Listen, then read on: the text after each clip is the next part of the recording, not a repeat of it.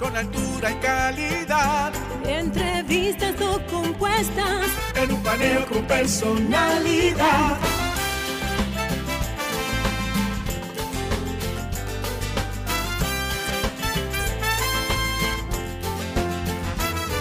Un paneo con habilidad. Encuentro e interrogatorio. Un paneo con agilidad. Para lo importante y notorio. Un paneo Sin recreo. Un paneo sin abucheo. Un paneo En su apogeo. Paneo, paneo, paneo. Saludos República Dominicana, soy José Eliseo Almanzar y esto es Paneo Semanal.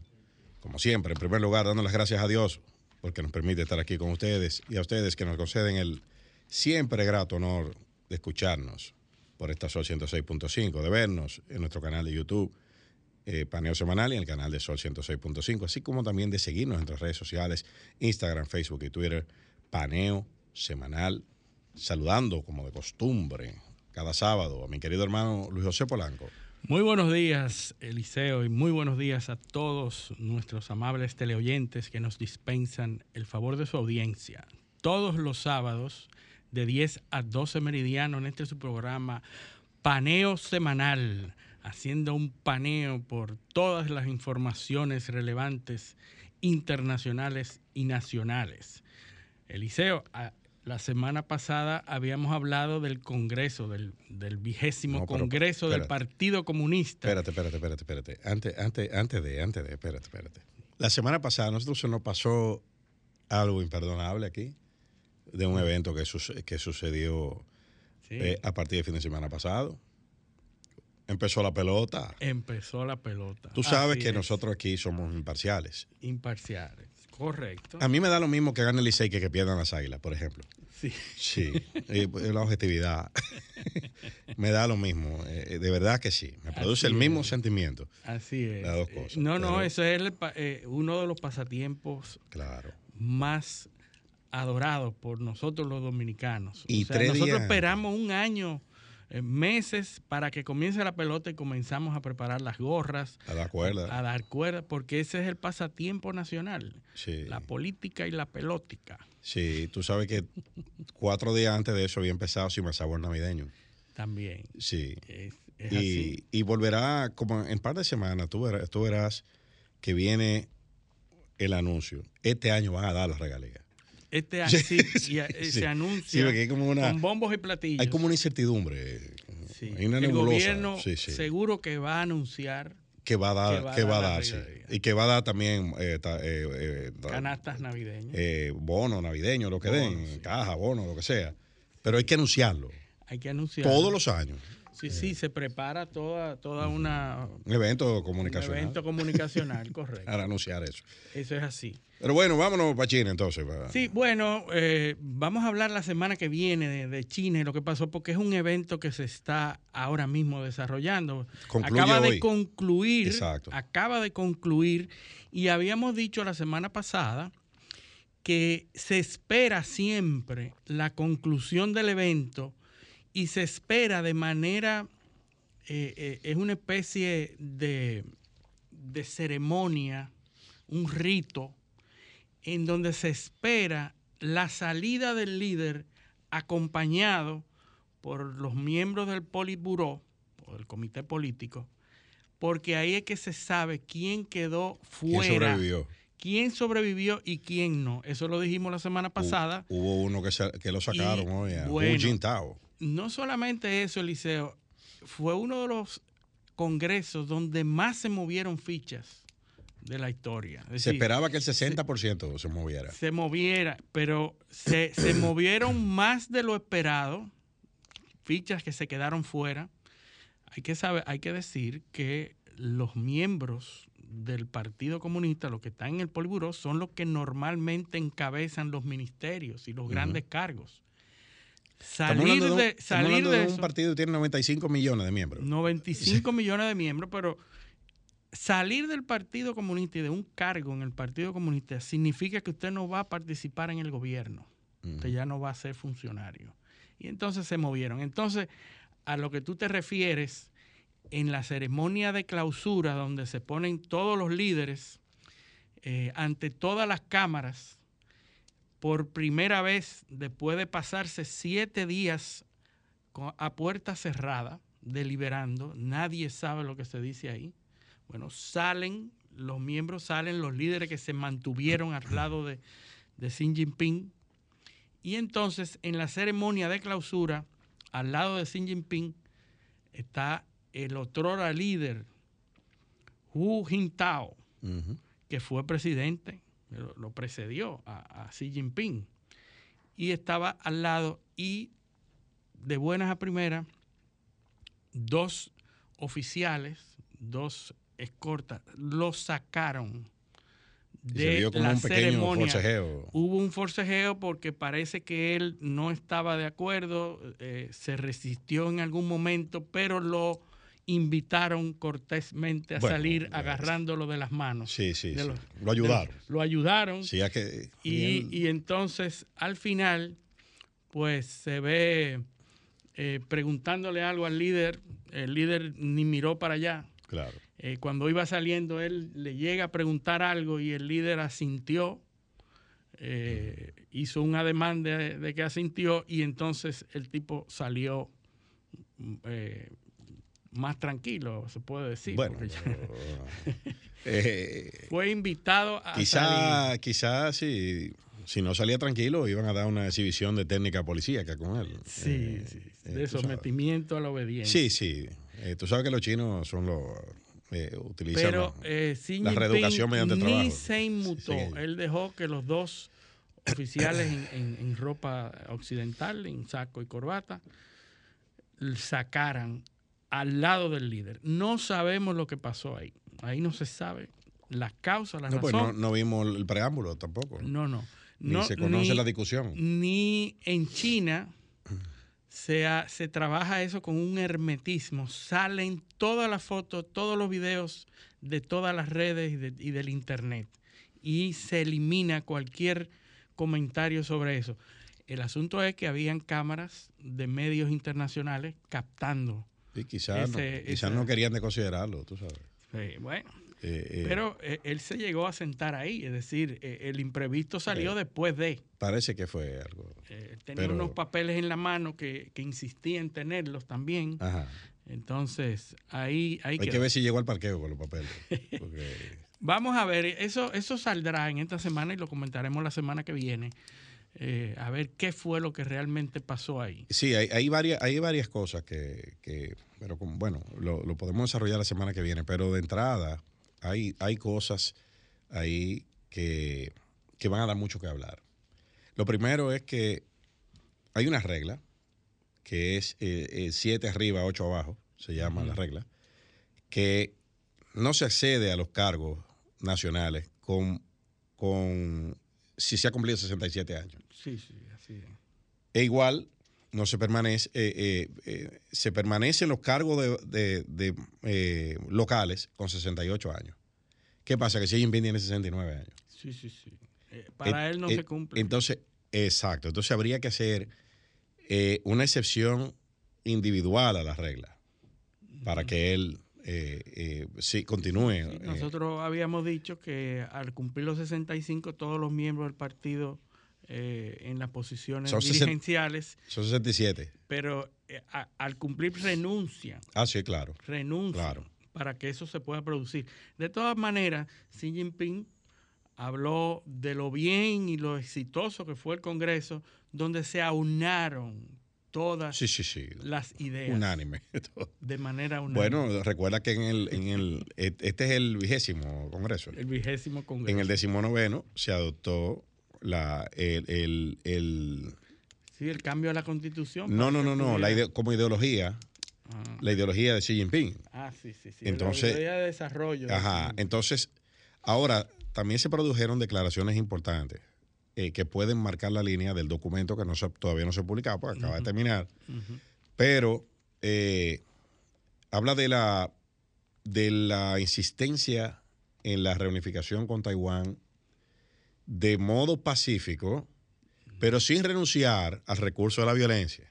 Sí, sí, sí, no lo dejan fuera. Esa es una de, la- de las cosas. Y la otra es sobre Hong Kong, que él dice que se ha logrado restablecer el, eh, el orden en Hong Kong, pero que existe la imperiosa necesidad de que Hong Kong sea un territorio gobernado por un patriota.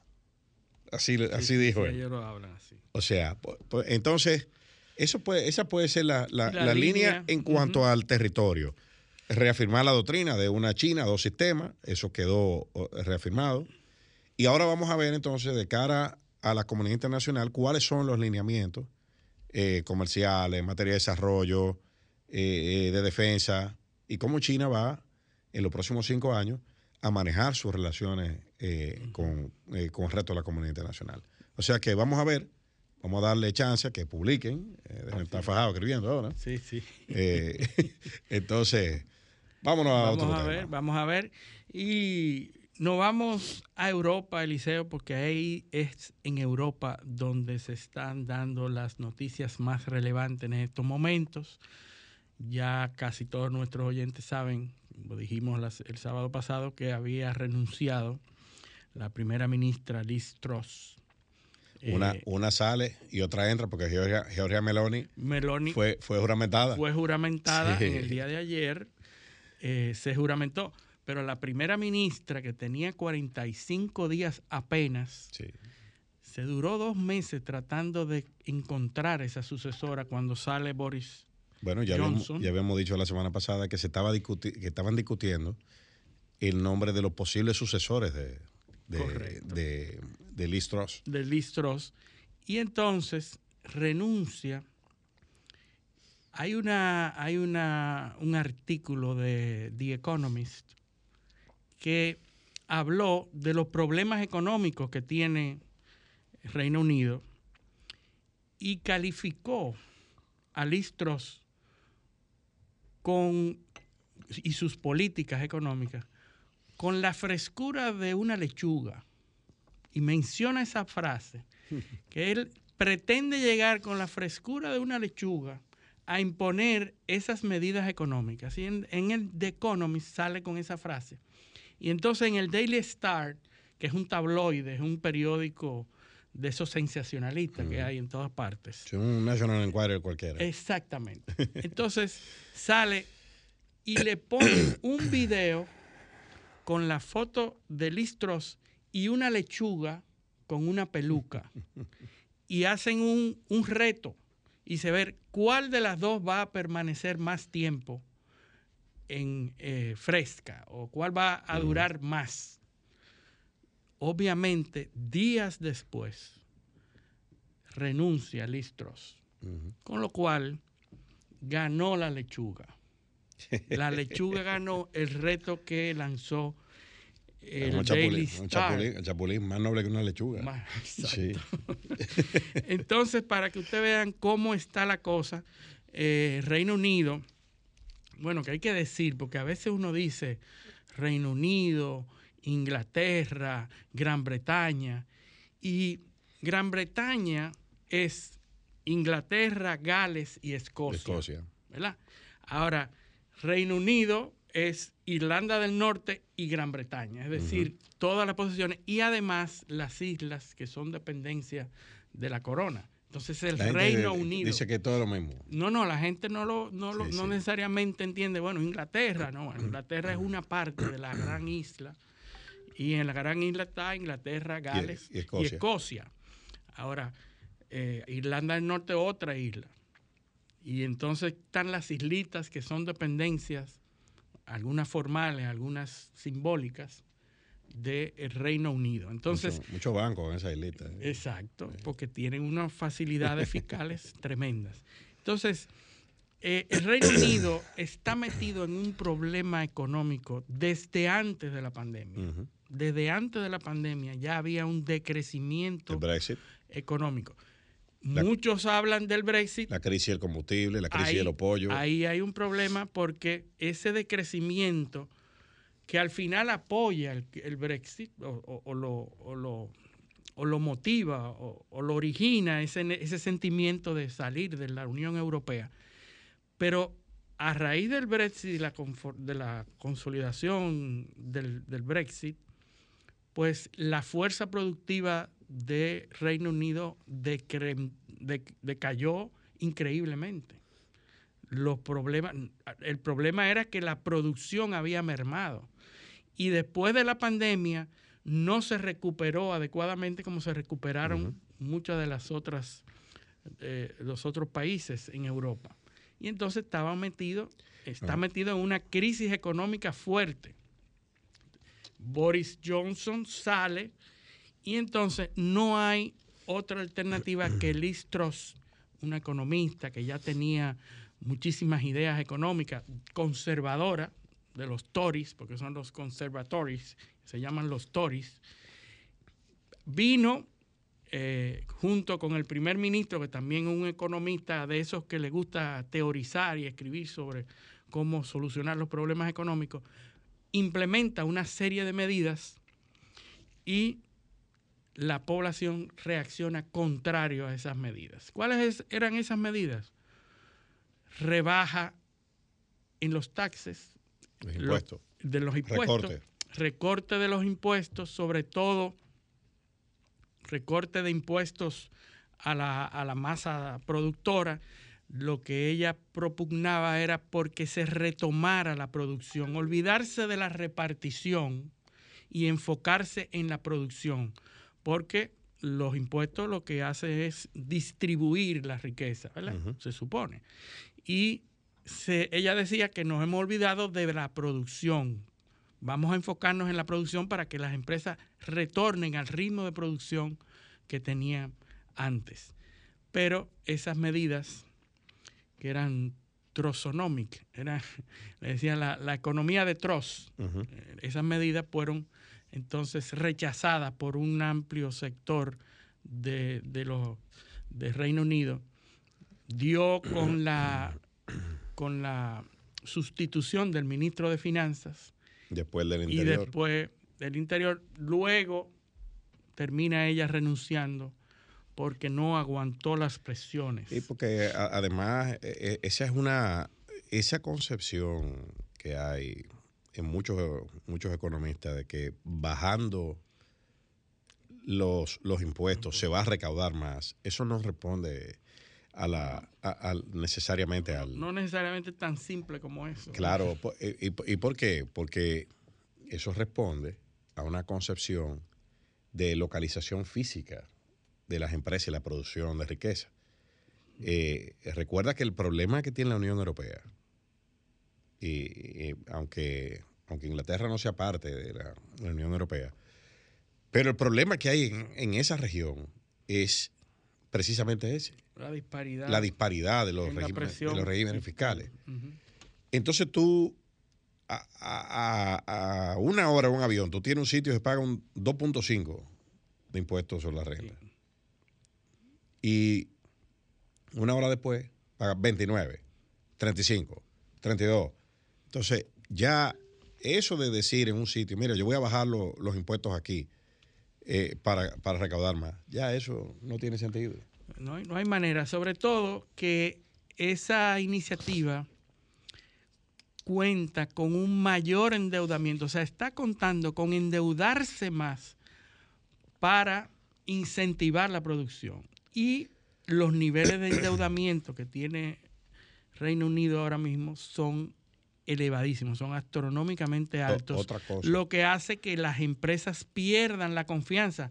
La libra esterlina estaba en una caída abismal. Y hubo que, hubo que parar la, la, transacción de valores del gobierno. Claro. En un momento X. Pero eh, también esa concepción de bajar los impuestos eh, es contraria a los modos de producción de riqueza hoy en día ya la producción de bienes primarios y de, de industria eh, tradicional, como, como era hace menos de 100 años, ya eso, eh, eh, eso, eso, eso, eso quedó, eso es obsoleto.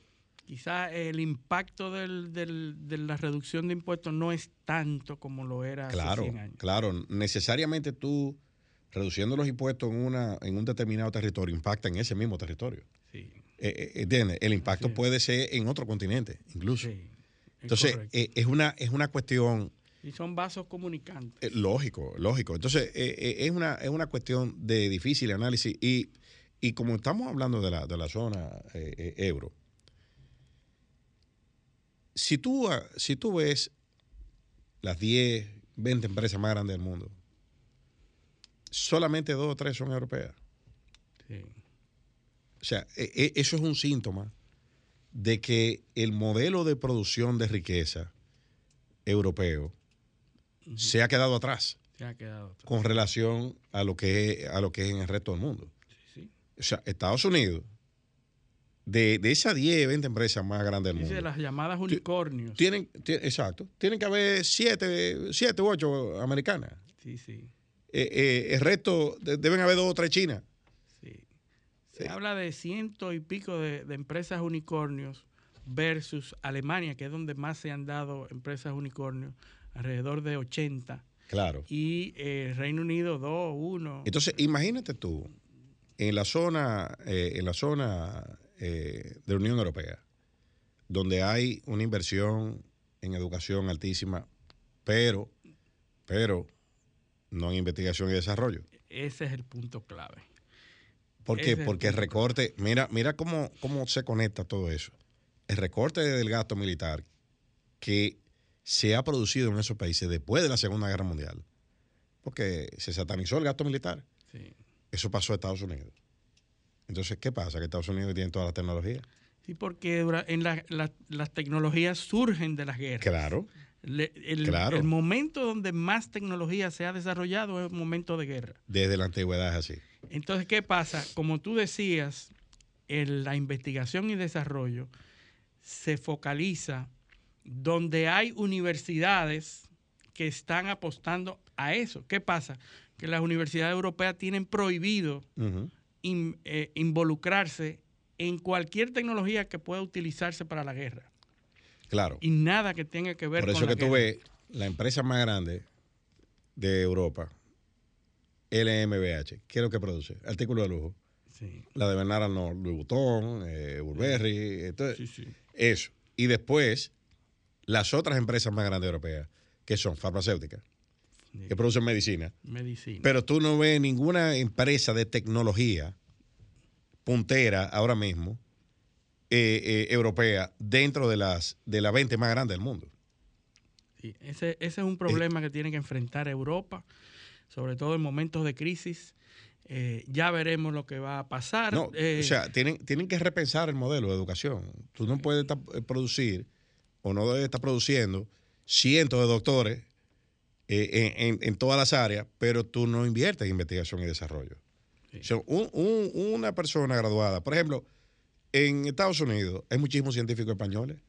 sí, sí, pero se van allá porque hay una inversión cuantiosa, no solamente del Estado, pero de las universidades que tienen programas de investigación y Eh. desarrollo y además son caras, pero utilizan mucho capital para investigación y desarrollo. En mate- hay algunas materias, en investigaciones eh, eh, sobre temas genéticos, sobre el manejo de enfermedades como el cáncer, que hay muchísimos científicos españoles. Eh, Tú te, sor- te sorprendería de la, la cantidad. Y es, y es precisamente por eso. bueno, en España no hay mercado.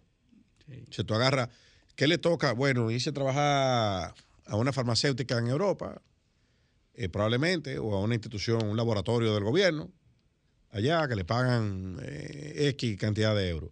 Pero aquí los recluta una fundación universitaria y le paga 10 veces. Sí, sí, sí. Eh, Y lo- desarrollan y producen. Claro. Producen Lo- la producen. tecnología que al final se capitaliza. Eh, exactamente. Entonces, ese, eh, ¿de dónde, de dónde han salido los, los, la tecnología con la que nosotros eh, nos relacionamos a diario? El GPS, el Internet. eh, eh, o sea, todo eso ha salido de- del, del espectro militar.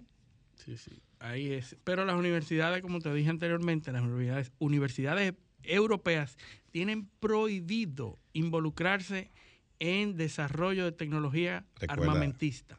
Recuerda el DARPA.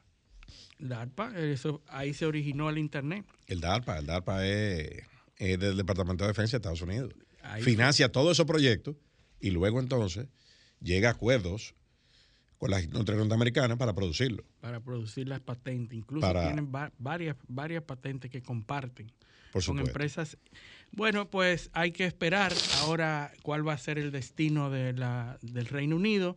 El día 28, viernes 28, se celebra una elección interna eh, entre, en, la, en la Cámara de los Comunes. Hay que decir, y a mí me voy a hacer un, un- un paréntesis de, de cómo funciona el sistema parlamentario inglés, que tiene alrededor de 788 años, 780 y pico de años, manejándose de esa manera y conserva todas las tradiciones desde cuando fue iniciado.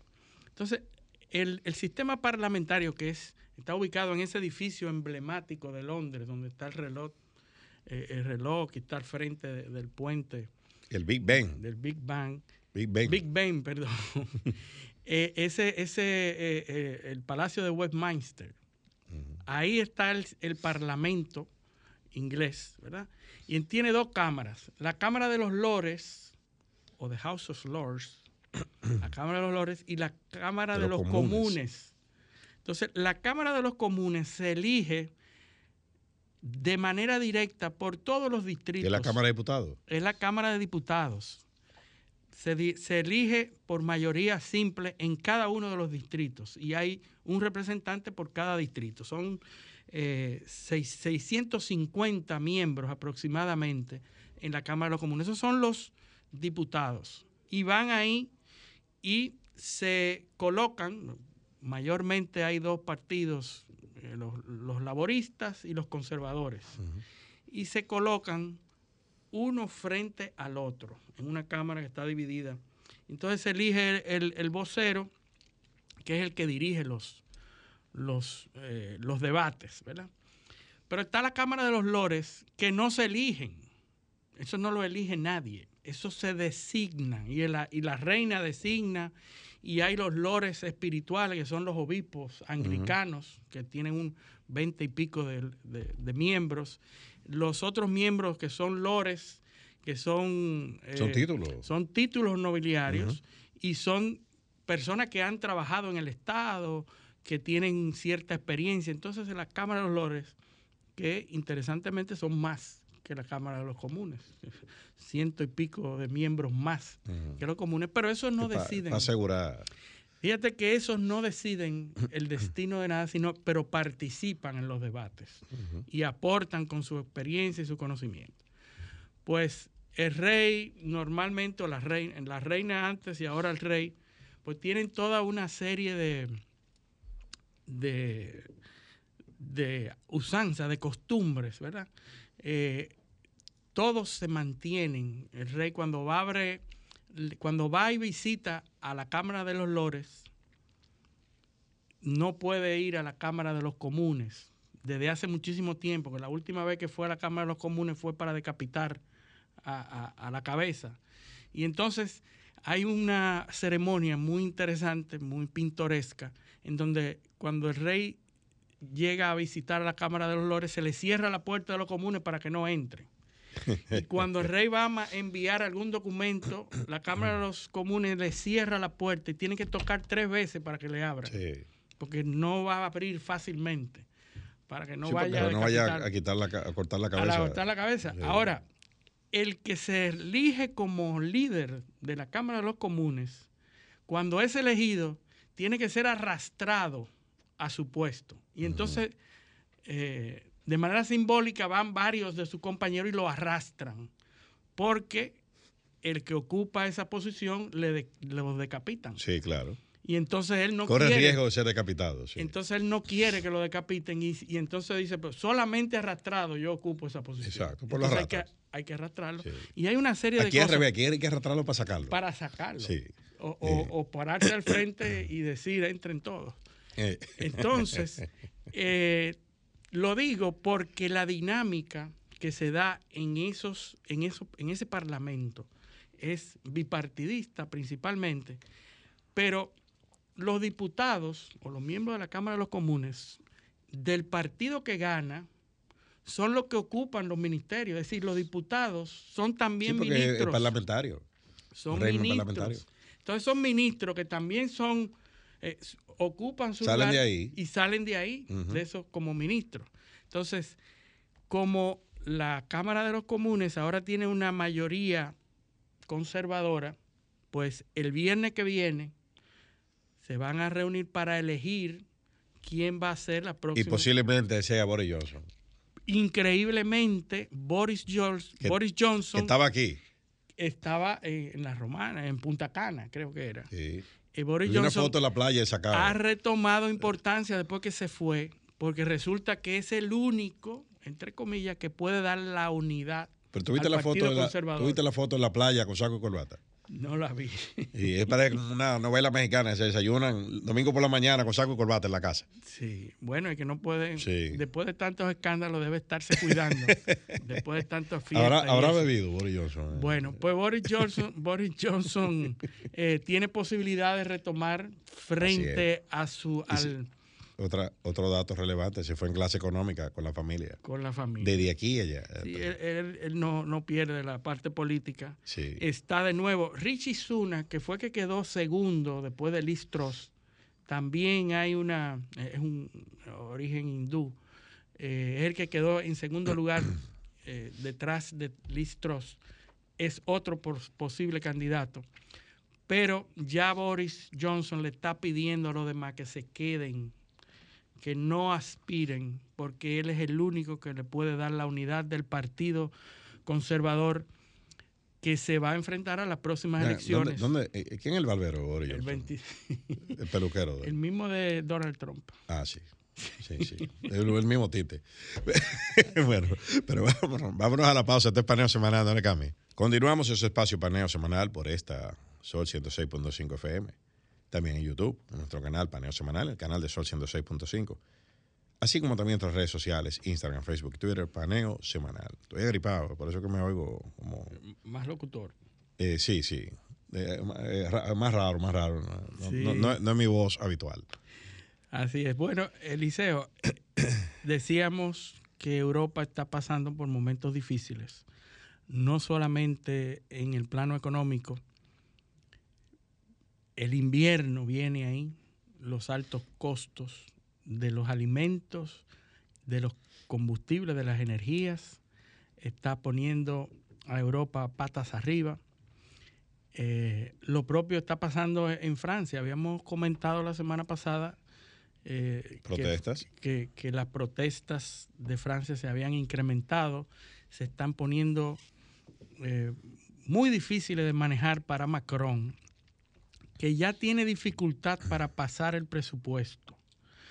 Eh, la ley de presupuesto, que pasa igual que aquí. Sí, que un, se- problema de gobernabilidad. Gobernabilidad. Eh, eh, Entonces, lo- los pactos que se alcanzaron para en una coyuntura X para alcanzar el gobierno no necesariamente se están manteniendo porque las circunstancias de los países han cambiado y eso Han se va, eso se está dando en todas partes. Se va a dar en Alemania también eh, eh, pronto. Exactamente lo que está pasando. Eh, Francia tiene un problema interno de gobernabilidad, no tiene el apoyo mayoritario del Congreso, tiene que pasar la ley de presupuesto, no ha podido pasarla porque hay un punto fundamental que es donde la oposición no quiere eh, Ceder. ceder, que es el punto de, la- de los impuestos a las superganancias. Las superganancias son estas empresas que ganan por encima de un umbral eh, y que eh, Macron está planteando aumentarle de un 30 a un 35%. Entonces ahí vamos. Mira, mira cómo se conecta eso que hablamos, que tú estás diciendo ahora, con lo que pasa en Inglaterra, con lo que describimos sobre la el impacto el- no, sobre la no presencia de empresas europeas entre las empresas más grandes del mundo. Porque ¿qué es lo que va a hacer a lograr eso? Eso va a hacer que, la, que el capital se mueva. se deslocalice y se vaya para otro sitio. Porque si a mí me penalizan aquí por ganar mucho dinero, entonces yo me voy para otro sitio. Así es. Ese, ese es el punto. Y entonces un aumento como este, del 30 al 35, implicaría o más beneficio para el gobierno o que las empresas salgan del país. Y entonces hay un tranque entre las dos, posi- las dos posiciones en el gobierno que no han podido pasar la ley de presupuesto y eso tranca al gobierno, se le está haciendo tarde, es el presupuesto del 23. Y resulta que ahora pues, se está apelando, como hace muchísimo tiempo se apeló en su momento con Mitterrand, al artículo 49.3 de la Constitución, que permite que cuando hay un tranque y hay una emergencia, se pueda pasar la legislación a- por vía del decreto. Es decir, que tú puedes emitir un decreto y pase lo que no puede pasar por una ley en el Congreso. Entonces, ¿qué pasa con esto? Bueno, que se desestabiliza, se, se anima el, el escenario político porque eso implicaría una, una fuerza, eh, un autoritarismo, eh, una falta de Bueno, eso democracia. implica distanciarte de, de quien se supone que tú debes obtener el apoyo. Eh, y de tus mismos aliados en, en algunos casos, porque en el Congreso, no la, la mayor, o sea, a, a pesar de que la, la mayoría se oponga, tú tienes aliados ahí adentro también, a los cuales tú tendrás que pasarle por arriba Exactamente. eh, eh, y, y anularlos y políticamente. anularlos y entonces con una, con una victoria obtenida hace poco en las elecciones y una oposición tomando fuerza, una oposición derechista tomando fuerza, como parece ser el- la, la- la línea de Europa. O sea, Sí. Europa se está dirigiendo hacia una línea derechista. Recuerda que eh, el, fenómeno francés es, es bastante curioso. Eh, Francia recortó las demarcaciones electorales en, en prácticamente un 50% de lo que era hace 10, 15 años. Y al mismo tiempo, cuando se produce ese recorte, se produce de manera paralela una reducción de la presencia de los partidos tradicionales. A tal punto que Francia, ya los partidos tradicionales representan un, menos de un 15% electoralmente hablando. Entonces, eh, esas coaliciones de, de grupos no tradicionales, que son las que están gobernando, en, en- en el caso francés me refiero, son difíciles de mantener porque no son programáticas, son coyunturales. Ni son alianzas naturales, se hacen para las elecciones. Y si tú ves resultado electoral, francés, que lo analizamos aquí en su momento, tú te das cuenta de que pasó algo muy parecido a lo que pasó en Estados Unidos. En todos los centros urbanos ganó Macron. Pero en toda el área rural de Francia Ganó Le Pen. ganó Le Pen. Entonces, eh, tú tienes un país dividido. Porque ¿a qué responde esa polarización? Precisamente a la redistribución territorial que se hizo. Probablemente, si se quedaba como estaba antes, Le Pen fuera la presidenta de Francia hoy. Sí. Eh, o sea, mira para que tú veas cómo, cómo y, y- y lo, y lo hemos dicho varias veces la aquí, inteligencia de la redistribución. vamos a hacer un programa del gerrymandering. Sí. Vam- Vamos a hablar de eso, porque eso, ese gerrymandering, claro, guardando la distancia, es lo que ha cambiado el panorama político francés. Donde estamos teniendo, entonces, eh, eh, gobierno, gobiernos que se están eligiendo así. ¿Qué ha pasado con Marine Le Pen? Que probablemente ya no ha reaccionado. O sea, mantienen el, el discurso del sistema electoral anterior con bastante éxito, porque al electorado que ella le está hablando sigue, sigue eh, leal y fiel, eh, fiel detrás de ella. Y con un entorno más favorable a nivel internacional, pues acaban de ganar Italia, la derecha. Sí. Entonces, hay que poner atención a ese, a ese caso francés y al, y al posible fortalecimiento de esos grupos de opositores por la crisis, que es lo que desencadena todo esto y está provocando un problema de gobernabilidad. En Italia, que eh, como dijimos anteriormente, Giorgia Meloni acaba de ser ya juramentada, Juramentada. pero en la coalición que la lleva ya hay sus... Ya es su cisma, sí. ¿Por qué? Bueno, por lo mismo que estamos hablando. Berlusconi, su aliado, Put- eh, amigo de Putin. amigo de Putin. Entonces sale Ajá. en un audio donde habla de que esa guerra de Ucrania es culpa de Zelensky porque no hizo los pactos que debía hacer y que Rusia tenía derecho de haber hecho eso. Es decir, sale en un audio eh, con una posición muy cercana a Putin. Y Meloni, que Bueno. había dicho antes, semanas antes, que Italia no iba a permanecer inactiva, sino que iba a ser activa en, en la resolución de esa crisis y que iba a apoyar a Ucrania. Entonces hay dos posiciones dentro de una misma, de un- dentro de un mismo lado, dentro de una misma coalición, hay dos posiciones encontradas. Meloni inmediatamente salió ese audio donde Berlusconi eh, coquetea con Putin, diciendo que el que no piensa en las en la En la línea del gobierno no puede estar en el no gobierno. puede estar en el gobierno. Sí. El que no eh, concibe esas líneas como ella la ha planteado, no, no va a participar en el gobierno. Es decir, ya hay planteado un problema antes de comenzar. ¿verdad?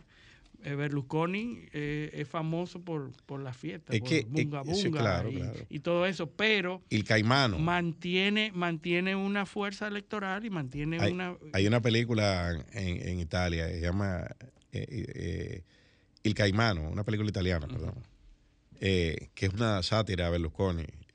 Eh, porque así que eh, sí, es muy, muy, muy, muy buena. Bueno, esa, esa Berlusconi se hizo famoso por esas fiestas Sí, sí. donde supuestamente participaban mujeres de, de- de jóvenes, eh, Había una dominicana. eh, adolescentes. Hay una dominicana que era la reina de, de La jefa. Berlusconi, la jefa. De todo, apellido Polanco, me, recuerdo por eso. Eh, familia tuya, ¿no? pa' mí, parece. Eh, esa, esa, esa se hizo, se hizo famoso porque él hacía esas fiestas, esos bacanales, pero tenía una, una presencia política fuerte, Berlusconi, tenía muchos adeptos. Sale bajo esas circunstancias, pero es un político acabado que, que le aportó a, a- a la Meloni. No, no, y sabe, es un tipo que sabe na- navegar en, en aguas En turbulentas. aguas turbulentas y todo. Bueno, él Vive dijo de la controversia. eh, que él le gusta Putin y que él estableció relaciones con Putin porque Putin le regaló 20 cajas de vodka Sí, para un cumpleaños. para un cumpleaños Sí. de él y entonces que él tiene buenas relaciones con Putin. Pues ahí está eh, la Meloni iniciando su gobierno, una posición bastante franca a favor de Ucrania eh, y a favor de muchas políticas derechistas, pero también está metido en un problema. Italia es el tercer país con más envejecientes que tiene el mundo. Oye, eso. El, el 23% de la población de, de Italia es envejeciente, es decir, mayor de Sí. 65 años. Eh, está por debajo de Japón y otros. Pero eso es un problema económico. Por supuesto. Un Y problema han tratado de corregirlo a través de la migración. Migración. Entonces hay que un es el problema con- discurso donde está montada eh, Giorgia Meloni. Entonces ahí Sí. está, es- ese es el problema, ese es el dilema que enfrenta Italia hoy. Eh, yo busqué cuál es el país que más jóvenes tiene. Eh, ¿Sabes qué? cuál es? Argelia.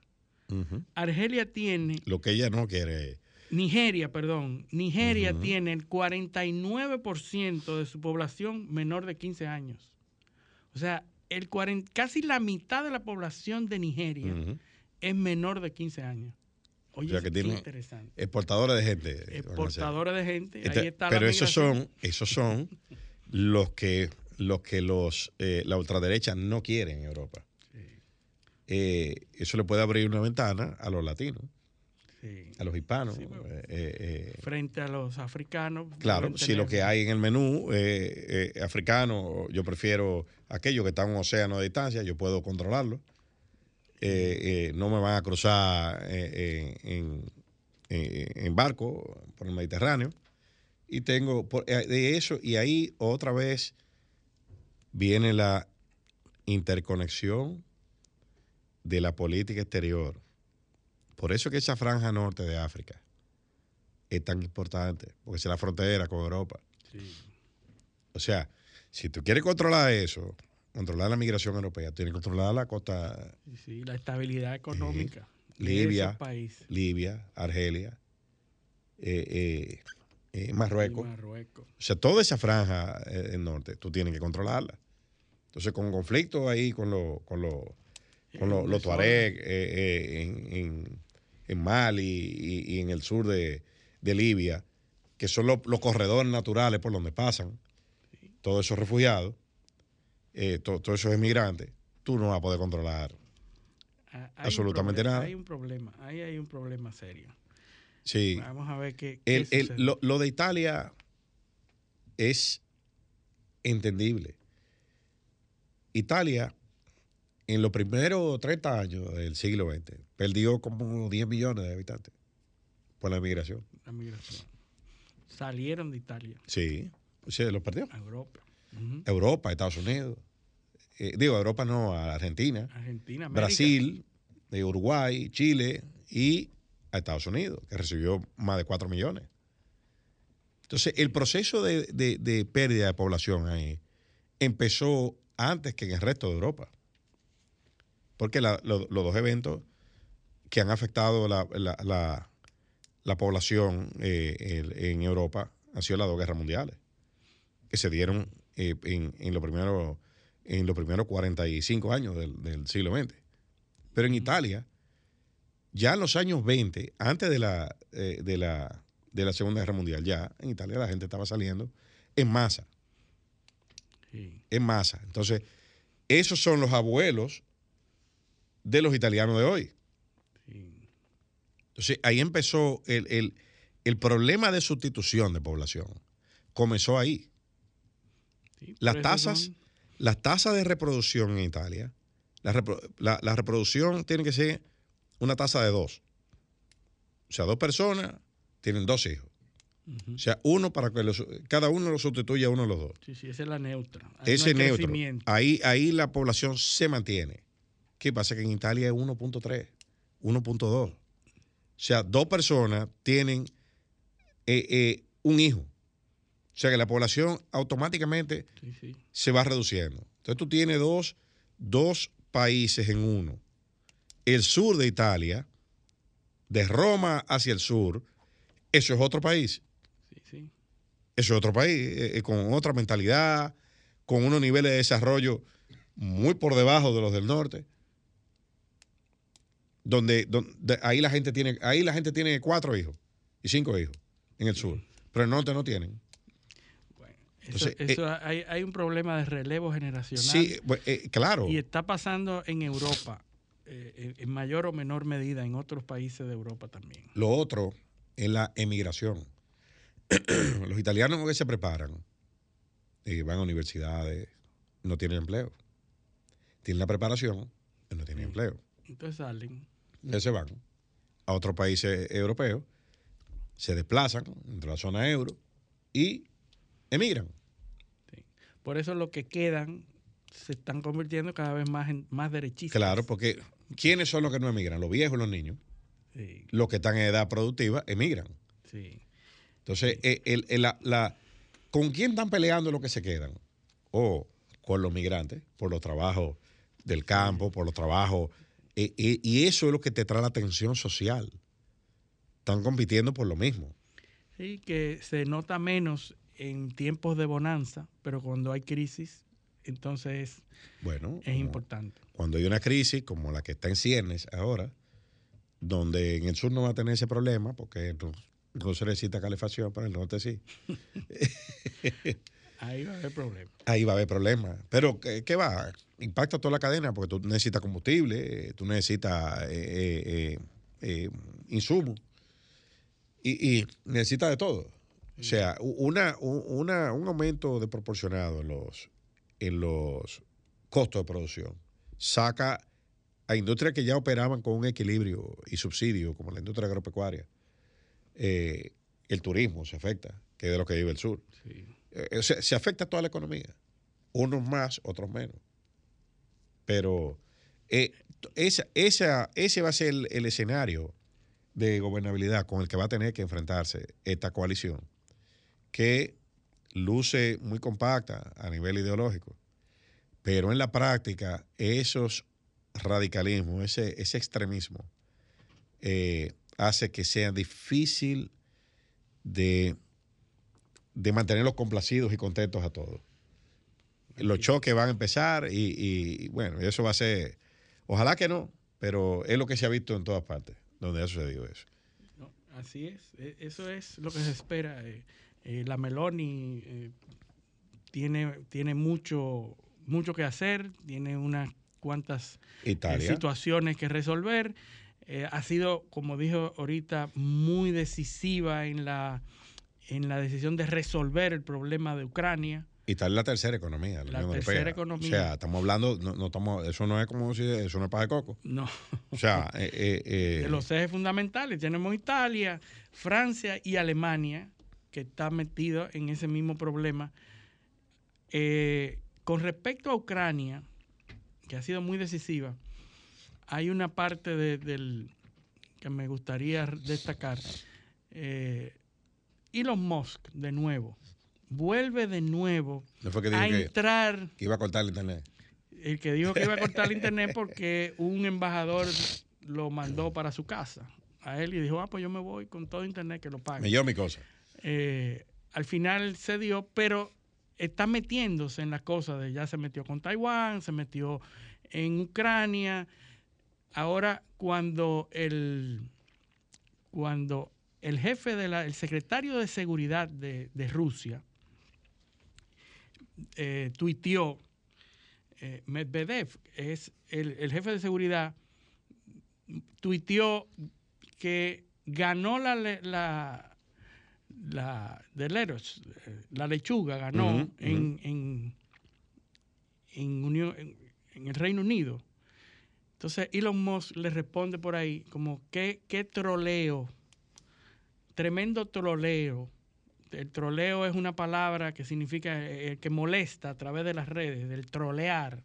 Es una persona que molesta, es un, eso es dar lata por teléfono. Dar lata, es un troleo, es una persona que molesta a otra de manera consistente.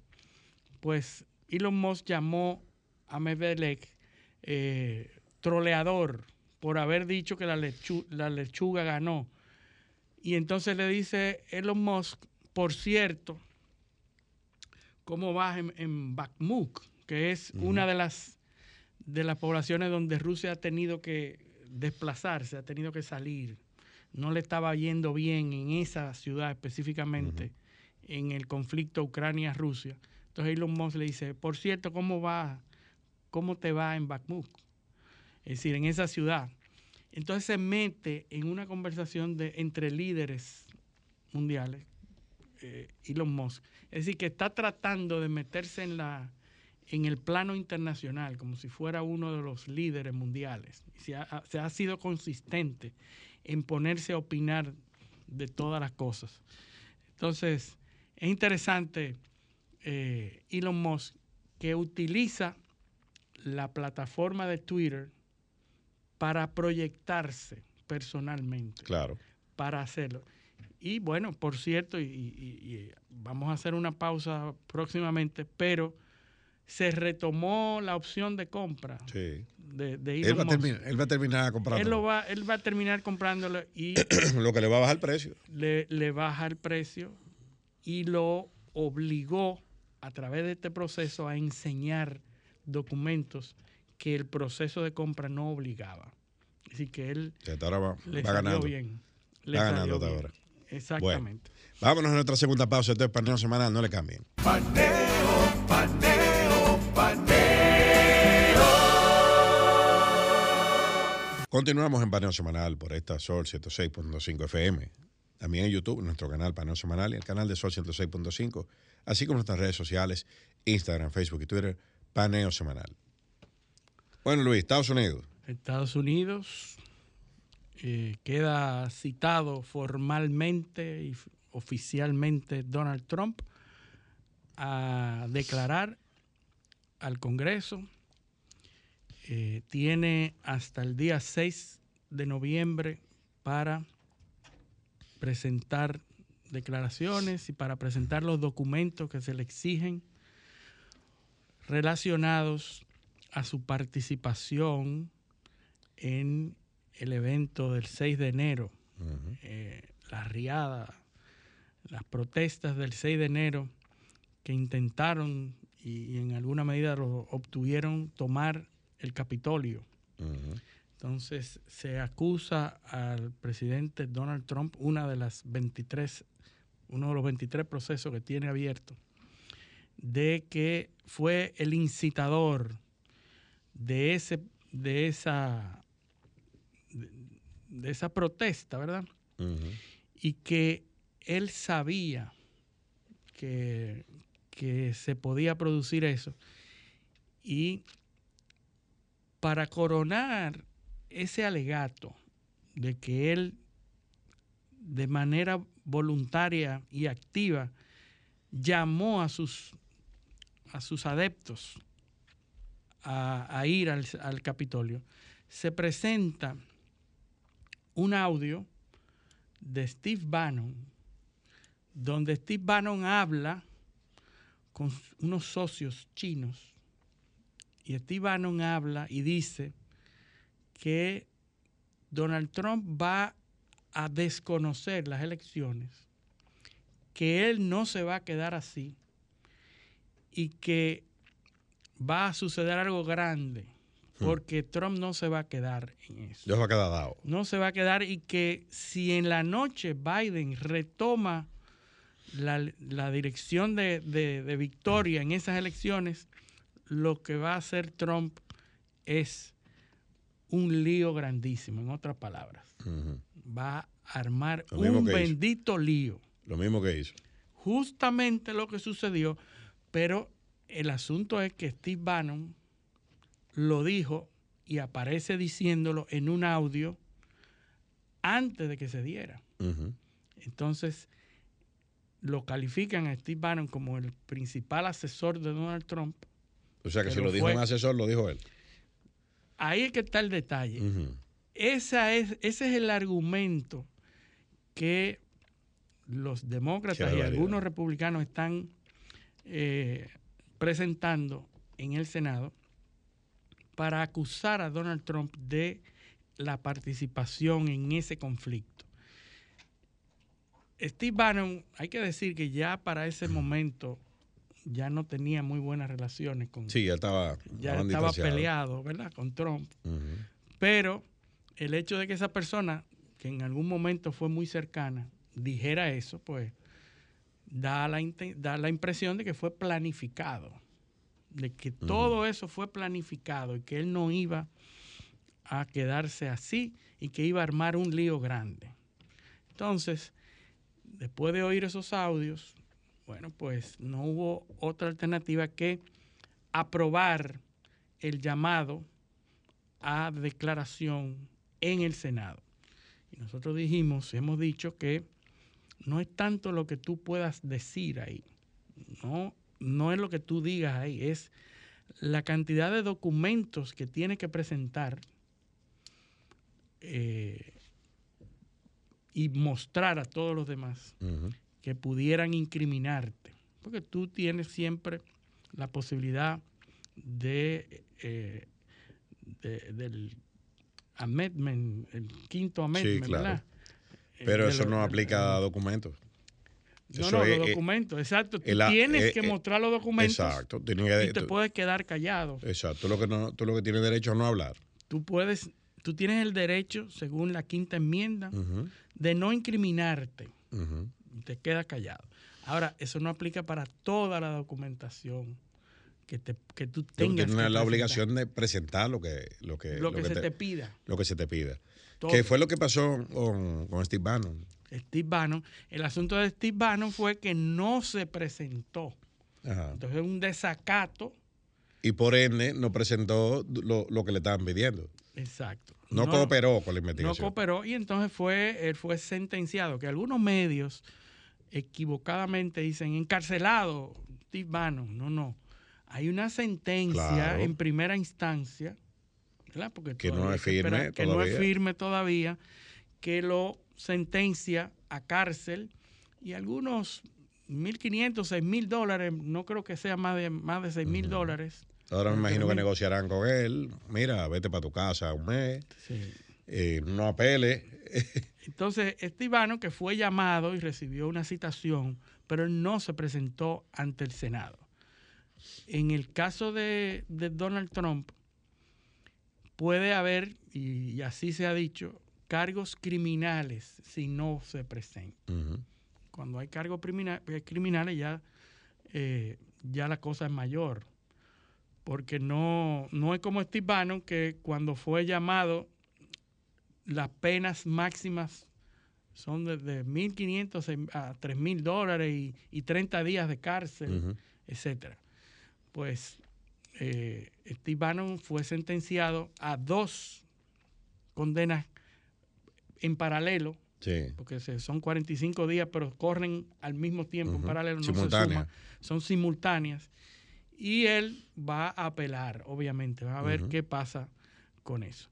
En el caso de- del presidente, de Donald Trump, hay el peligro de que surjan cargos criminales por no presentarse a esa citación, que es lo que dicen los- la oposición. Hay que ver qué va a hacer eh, Donald Trump. Todo eso en una carrera frenética contra el reloj. Correcto, porque, Porque lo que se quiere recuerda, es recuerda que las elecciones de medio tiempo. No, y recuerda que eso va, va a cambiar eh, en, en poco tiempo el, el- el- Sí. la composición del De Congreso. todas maneras, esa, esa determinación y esa citación a Donald Trump se- tiene que producirse. Él tiene hasta el día 6 de noviembre para hacer eso. Pero las elecciones son. No, y el comité tiene hasta el 8 de enero para, para producir el, lo que, el, el- acto conclusivo que sea, porque ya cesan sus funciones Cesan los congresistas de ahora. Exactamente. Entonces, ¿qué es lo que pasa? Que la intención de todo al final se reduce a quitarle la relevancia que tiene Donald Trump apoyando a los candidatos que van a las elecciones en noviembre. Por supuesto. Ahora, eso está funcionando porque Sí. habíamos dicho que el PAC, el paquete de ayuda a, a los candidatos que, se, que tenía Donald Trump, que se abrió en enero, en junio había obtenido millones y millones de dólares en ayuda, ¿verdad? Había, había recaudado millones. Pues ya acaba de perder de julio a la fecha 13 millones.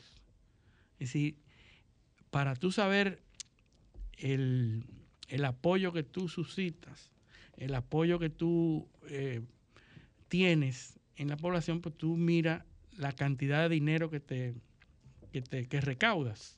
Sin embargo, sin embargo, mira, hay una, hay un, hay un fenómeno eh, en, en 538, que es la portal que, que- Portal de estadística. de estadística que seguimos.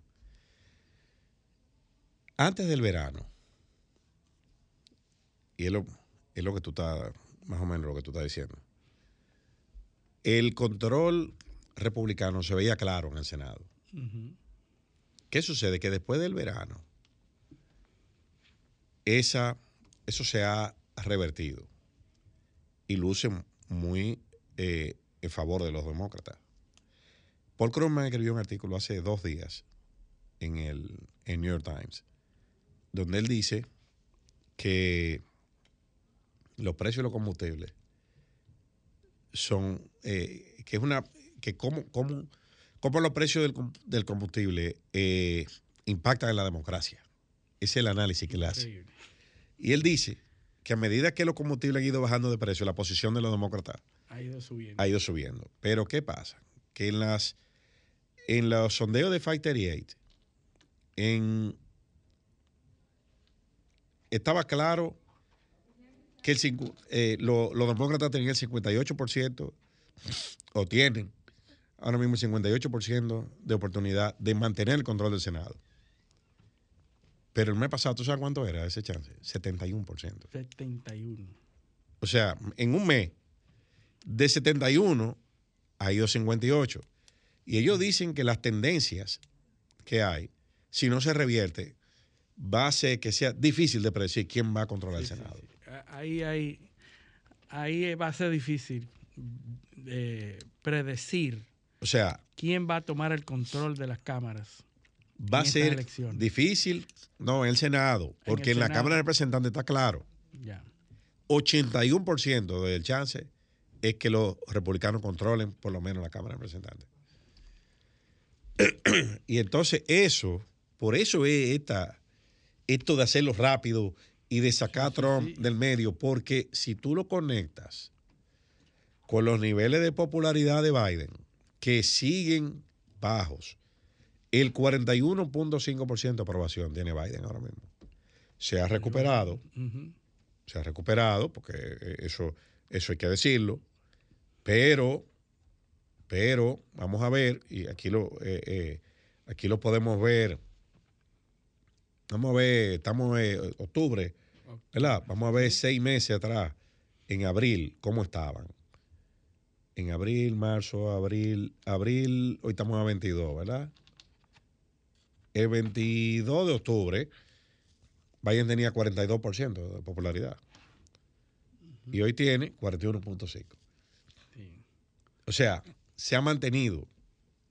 Se ha mantenido. En enero, por ejemplo, en enero, vamos a 22 de enero, ¿verdad? El 22 de enero, esos niveles estaban en 42%. O sea, él se ha mantenido sobre sobre o alrededor del 42%. En agosto del año pasado tenía 47%. y sus niveles de desaprobación eran 47% también. Estaba en empate técnico. Ahora los niveles de desaprobación, ¿sabes dónde están? En casi 54%.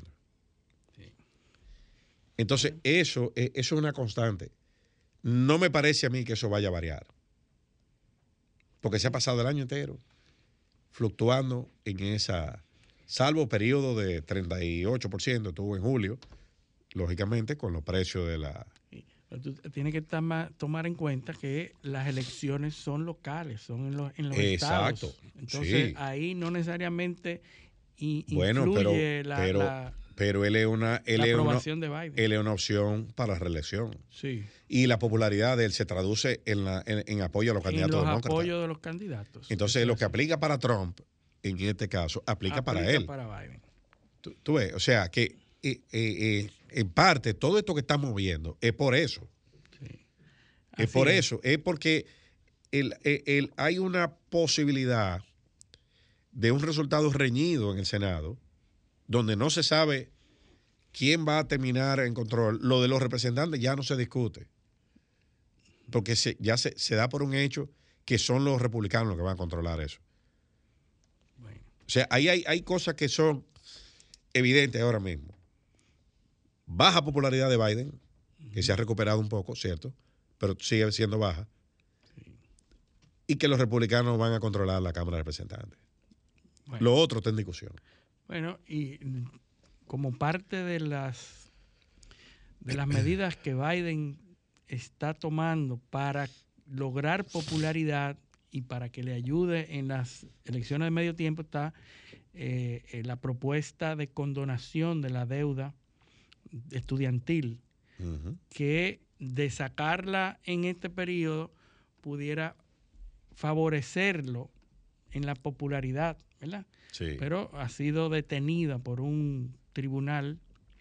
Eh, un tribunal detuvo esa aplicación de, la condonación de la deuda estudiantil que es astronómica y que pudiera pero pero pon, un, pon un punto ahí porque no es una condonación total de la deuda son 10 mil dólares a los eh, Primero, son préstamos que tienen que ser consolidados a nivel federal. Préstamos que tienen que tener una... Es la deuda federal. Sí, sí, la parte federal. La parte federal. El Student Aid tiene un componente estatal y un componente federal. Entonces, de eso, te van a condonar 10 mil dólares si tú tienes una franja X de población. Y hasta 20 mil dólares si tú tienes otra franja. Sí. ¿Tú ves? O sea que no es que la van a borrar la deuda. No, no, no, a todos. ni todo, ¿Tú sabes ni, es completa, pero ¿Tú sabes cuánta gente ha aplicado para eso? ¿cuánto? 22 millones Wow. de aplicaciones en menos de 10 días. Bueno, pero e- es una medida que de, de- de todas maneras es populista, Se es estima. popular, ¿verdad? Se, se espera Se el que le do- condone la deuda va a ser partidario de, de- de Biden. Se va estima. a simpatizar con Biden, se estima que de esos 22 millones califican la mitad. nada más. Eh, eh, o sea, 11 millones de personas. Tú estás hablando de que en Estados Unidos hay eh, 200 millones de adultos, 150. O sea, estamos hablando, supongamos que sean 200. Estamos hablando de más del 10% de la población. 11% de Que la se población. pudiera beneficiar de eso. Claro, 11% de la población ya aplicó. No, no, no. Es que ya Ah, aplicó. Ah, bueno. la 22 mitad. millones de aplicaciones ha recibido solicitando esa, Ah, e- esa, e- e- esa, esa gracia. bueno. O sea, ¿tú sabes cuánto cuesta eso? 367 mil millones de dólares. Eh, increíble. cuesta eso. Pero como son ellos que hacen los dólares, Sí, porque es un plan, es un plan a 30 años, a 30 años, eh, eh, 367 mil millones de dólares. sí. ¿y cómo se va a pagar eso? Bueno, Eso, eso es, eso es lo que. Hay seis estados que son los que están eh, eh, contestando esto a nivel de tribunales. Sí. Eh, en Nebraska, eh, South Carolina, son, son seis que están en- en, Sí. Contestando eso. Juez- Pero, hay, hay un, un juez de apelación que la acaba de detener de- esa, esa claro, iniciativa. claro, no se, eh, la Casa Blanca inmediatamente, a través de sus voceros, eh, señaló que, que eso no se trata de, de- del fondo de, de la, la cuestión, sino que es una, es una medida cautelar, vamos a decir, que ha tomado el tribunal. Hay que ver, hay que ver lo que pasa ahí en Pero Estados Unidos. eso, eso evidentemente responde a lo que hemos visto hace unos minutos. Problemas de los demócratas para mantener fidelizado a su electorado. Medidas populares. Exacto. Yo lo hice, pero no me dejaron. No te dejaron, no fue Exacto. por culpa de nosotros. Porque ¿Cómo se ¿qué es, lo, qué es lo que sucede? Que esto se está haciendo dándole una vuelta al Congreso. Esto no, no está pasando por el Congreso. Se está apelando a una ley, y se aprobó creo que eh, en el 2013 o 2013, no recuerdo bien, que permitía o permite al gobierno federal eh, modificar los esquemas de ayuda a los temas, en los temas de educación ante eventos extraordinarios, como guerra Sí, eh, y, si- y situaciones extraordinarias. extraordinario. Entonces se está alegando que el COVID Ya, fue una situación extraordinaria de esas. Eh, para, para, Ah, bueno. para eh, eh, poder eh, ejercer esa, esa prerrogativa. Ya en Estados Unidos, eh, lo que pasa es que las, las otras, eh, hay precedentes, no de eso, pero de paquetes de ayuda especializados para circunstancias especializadas. Por ejemplo, después de la Segunda Guerra Mundial, se aprobó lo que se llama el GI Bill, que es el, el GI, es soldado, General Infantryman. Esa es la, la- la abreviatura. Eh, era una, unos paquetes de ayuda que se le daban a los miembros de la Fuerza Armada que quisieran prepararse en universidades para carreras civiles. Como tenían muchos soldados que venían en la Segunda Guerra Mundial, No iban a hacer después, nada exacto, que ¿qué van a hacer? Bueno, yo te doy una beca y ahí que comienzan esos programas de beca. Eh, eh, yo te Ajá, yo te doy 35 mil, 40 mil dólares, 50 mil, para que tú estudies si tú te, te enlistas. Será al revés. Primero era para, para, Para captarlo. para hacer la transición de soldado a civil y luego para captar civiles que formaran parte de la Fuerza Armada. O sea, eso se, se- se- se utilizó así. Entonces, esas son ayudas focalizadas, pero después, de, después eso evoluciona en, en- en una especie de poderes de emergencia que son los que se dan en esa ley, que, eh, que fue 2003 o 2013, no recuerdo exactamente eh, el año. Pero de eso, eh, eh, a esa ley que están echando mano los demócratas. Eso no está yendo al Congreso. Yo me preguntaba por qué no había pasado por el Congreso. Y ahora Y no es me por lo eso. explicas muy bien. Es por y eso. porque es un- una corte de apelación la que tiene Claro. detenido eso. Porque si hubiese sido por el Senado, no, Porque no hay nada es- que es hacer. una, es una interpretación a la ley. O sea, hay que ver si ahora, si los presupuestos de esa ley aplican a esa situación de, de- de- de- o sea, si el COVID es una de las cosas, si una pandemia es uno de los presupuestos que la ley contempló. Si se puede aplicar. si ahí. se puede aplicar eh, o, o no. Eso es lo que se va a discutir ahí. Y esos seis estados, que lógicamente, porque la, la gente, eh, y, y- y eso lo, lo dijimos la, la vez anterior, el, el sábado anterior, el poder en los Estados Unidos se ejerce desde los estados. Sí. El gobierno federal, las competencias que conserva, son las que los, los estados le han delegado. Sí. O sea, primero el estado y luego, entonces, el, el gobierno Por federal. eso que hay estados que están oponiéndose a eso. Por eso son seis estados, porque entienden que le afecta su presupuesto. Así es. Bueno, pero eso ha sido una de las, Y son de las estados, promesas. estados pobres, Sí, quiero que sepa. Pero que ha sido de las promesas de Biden que lo llevó a la presidencia. Una de las promesas Pero en esos sitios él más perdió. importantes eh, era eh, la condonación de la deuda. La otra promesa, en la parte de migración, la, la- la facilidad de la migración se le está complicando Sí. a unos niveles. El problema migratorio eh, que tiene Biden en la frontera es impresionante. Sobre todo con un tema que nosotros hemos insistido, junto con el tema de las armas, el tema de las drogas, de las drogas diseñadas, de las drogas, eh, de las pastillas, el fentanilo. El fentanilo ha sido uno de los eh, de los récords de los récords de, de las crisis más grandes y la el récord de entrada por la frontera de fentanilo ha alcanzado niveles nunca antes vistos. Por la frontera están entrando miles y miles, millones de pastillas de fentanilo. Hace poco, en estos últimos tres o cuatro días, se, eh, se capturó un alijo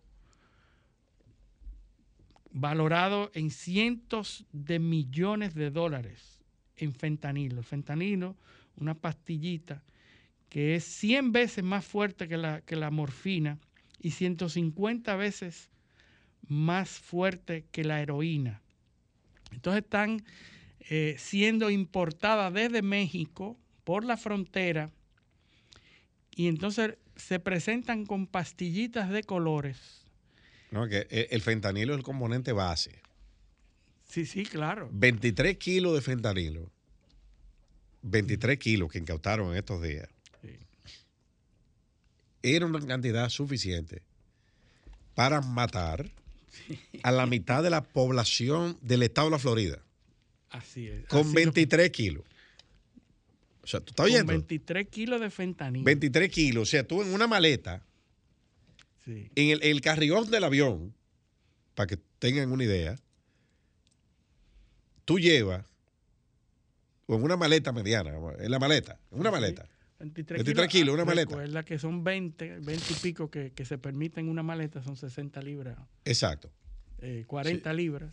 40 libras, 40 y pico, un kilo son 2.2. Exacto.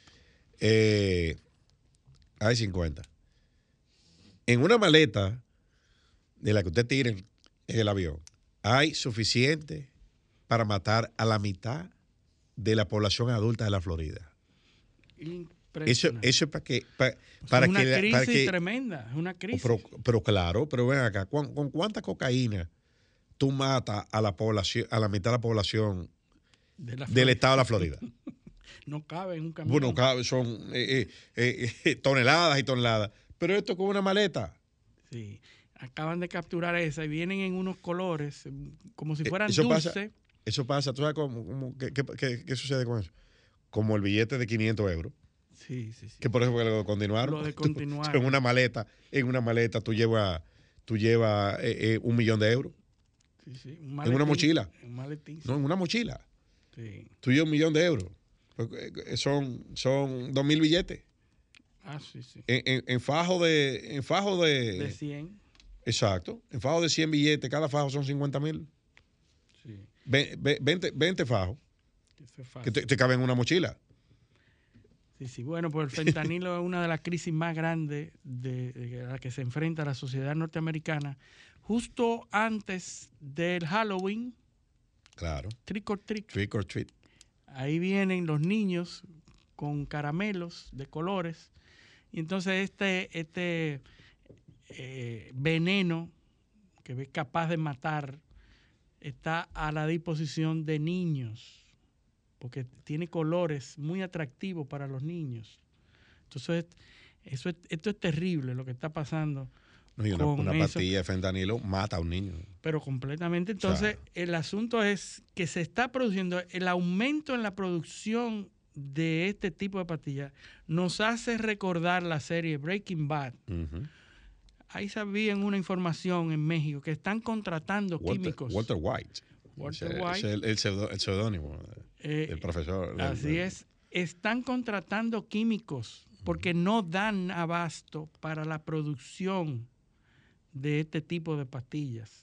Porque la producción ha aumentado tanto que los mexicanos están contratando y llamando a, la- a los profesores de química. Eso, no, el peligro, bueno, eh, porque el, el- si tú estudias un poco la historia del narcotráfico, el narcotráfico tiene mucho que ver con, con los temas de volumen y de espacio y de, de potencia de las drogas. Primero era marihuana, que eran pacas, Sí. enormes. la- Después, el, eh, los colombianos inventan el sistema de, de empacarla, en- la cocaína eh, eh, no, no, y, y- y prensada. y prensada. Prensada, el, el- famoso que todo el mundo lo reconoce, ve, eso es un kilo. O sea, esa es la. eh, eh, pero eh, como una especie de Una ladrillo. medida a la vista. Sí, claro, que era fácil de contar. ¿Cuánto, cuánto hay aquí? Tantos ladrillos de estos son tantos kilos. O sea, era, era fácil de transportar, de contar.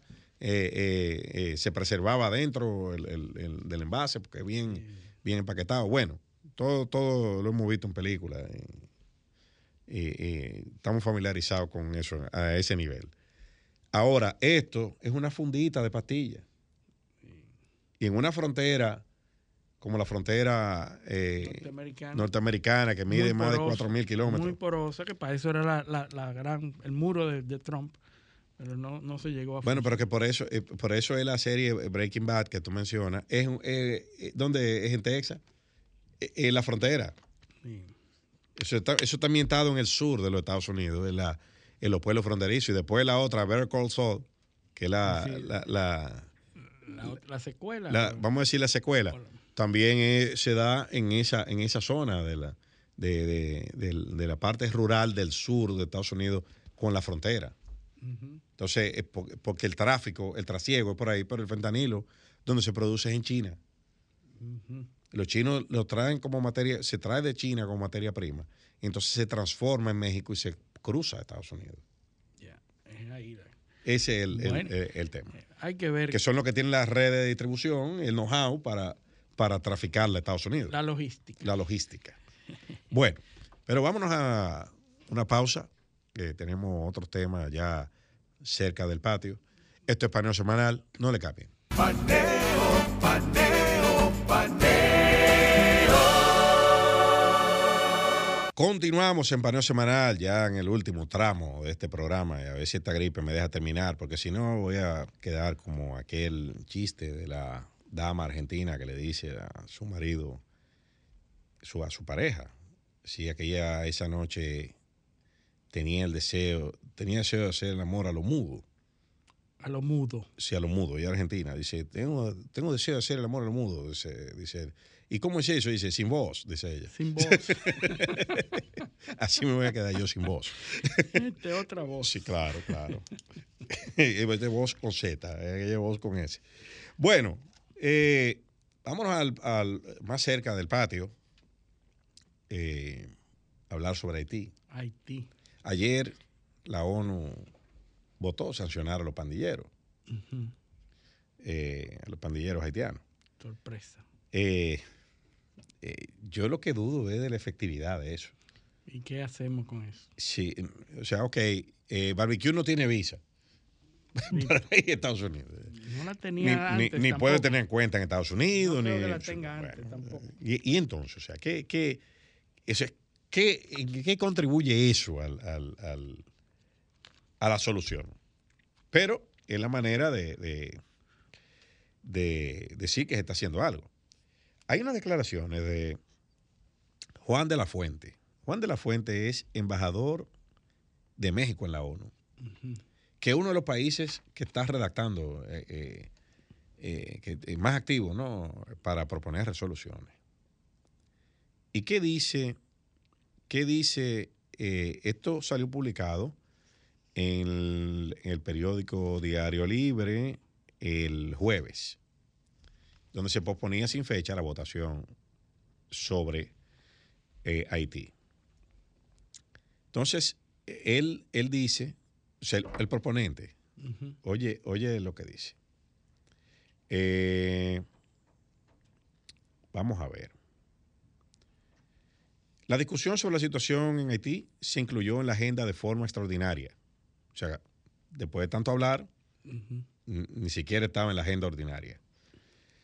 Eh, de extraordinaria cuando solo estaba pautado conocer la guerra en Somalia. Pero minutos antes de comenzar la sesión del Consejo de Seguridad, el tema sobre el vecino país se excluyó de los puntos a tratar. Lo sacaron. Esta resolución es una de, es una de dos, o sea, son dos proyectos que hay de resolución. Es una de dos que empujan Estados Unidos y México. O sea, el que está hablando es México. el- el- eh, uno de los países que está de la, de la medida. para aplicar sanciones específicas como la prohibición de, viaja- de viaje, la congelación de activos y los embargos de armas a los responsables de la violencia de las bandas. De las armas que están allá. Sí, sí. O sea, no, no le den más armas que las que tienen ya. Sí. Sí. E- Eso es. Ahora, Pero yo no no- sabía. Fue un sacrificio que hace No, no, Estados Unidos no, de no, venderle armas. Yo no sabía que ellos podían comprar armas. Yo tampoco. Ah, O sea, ahora que me estoy enterando de que con esta sanción, es como lo que hizo el gobierno aquí, que, que- que mandó un comunicado que, que ellos no podían entrar. Ah, pa- O sea, oh, pues yo no sabía que podían entrar. Que podían, sí. Oh, pero ese- la- lo- eh, oh, y esa gente podía entrar aquí después de que mataron al presidente, Sí, tienen sí, sí. un año y pico. Y eh, hay una- un Ajá. anuncio del presidente de que los pandilleros no podrán entrar al territorio. Una nota diplomática Sí. que, que se envía a, la- a la- a los puestos. Esa gente ahora no pueden entrar. O, pues, eh, o sea, hace un No, mes sí pues. podían entrar. Sí, sí. O sea, Buena medida presidente. Sí, sí, ah, un aplauso a todo el mundo. Sí, está trabajando. Óyeme, pero ven acá. O sea, ¿qué es eso? Bueno, entonces yo no sabía que Barbecue podía viajar a Estados Unidos, ahora no puede. Ni le van a vender armas. Ni le van a vender armas, más que la que le vendieron ya. Yo no sabía que tenía activo en Estados Unidos. en Tampoco. bancos. O sea. Tan eh, difícil o- que es sacar. O, a nivel internacional, pues no estoy diciendo Estados Unidos, porque esto es la ONU que lo está. Sí, sí. Pero Eh, como hay dos países propo- proponentes, México y Estados Unidos, por lo menos en su propio país se va a tomar. Claro, eh, el barbecue no puede tener cuenta ni en México ni en Estados Unidos. Vamos, Exacto. ¿verdad? Claro. Entonces, dice el jefe pandillero, Jimmy Chericiera de Barbecue, es objetivo central de las posibles sanciones. Ya identificaron uno. Sí, Barbecue lidera la Federación de Bandas G9, que desde hace un mes bloquea la terminal, el acceso a la terminal de Barro, principal petrolera del país. La obstrucción al lugar ha provocado una escasez de combustible y la paralización de servicios básicos como la distribución de agua, recogida de basura, electricidad y funcionamiento de los centros de salud, recogió la ONU. Entonces, dice, oye lo que dice el embajador de México en la ONU. ¿Cómo se le aplican sanciones a un pandillero? Dice él mismo, el proponente de la, de- de la resolución.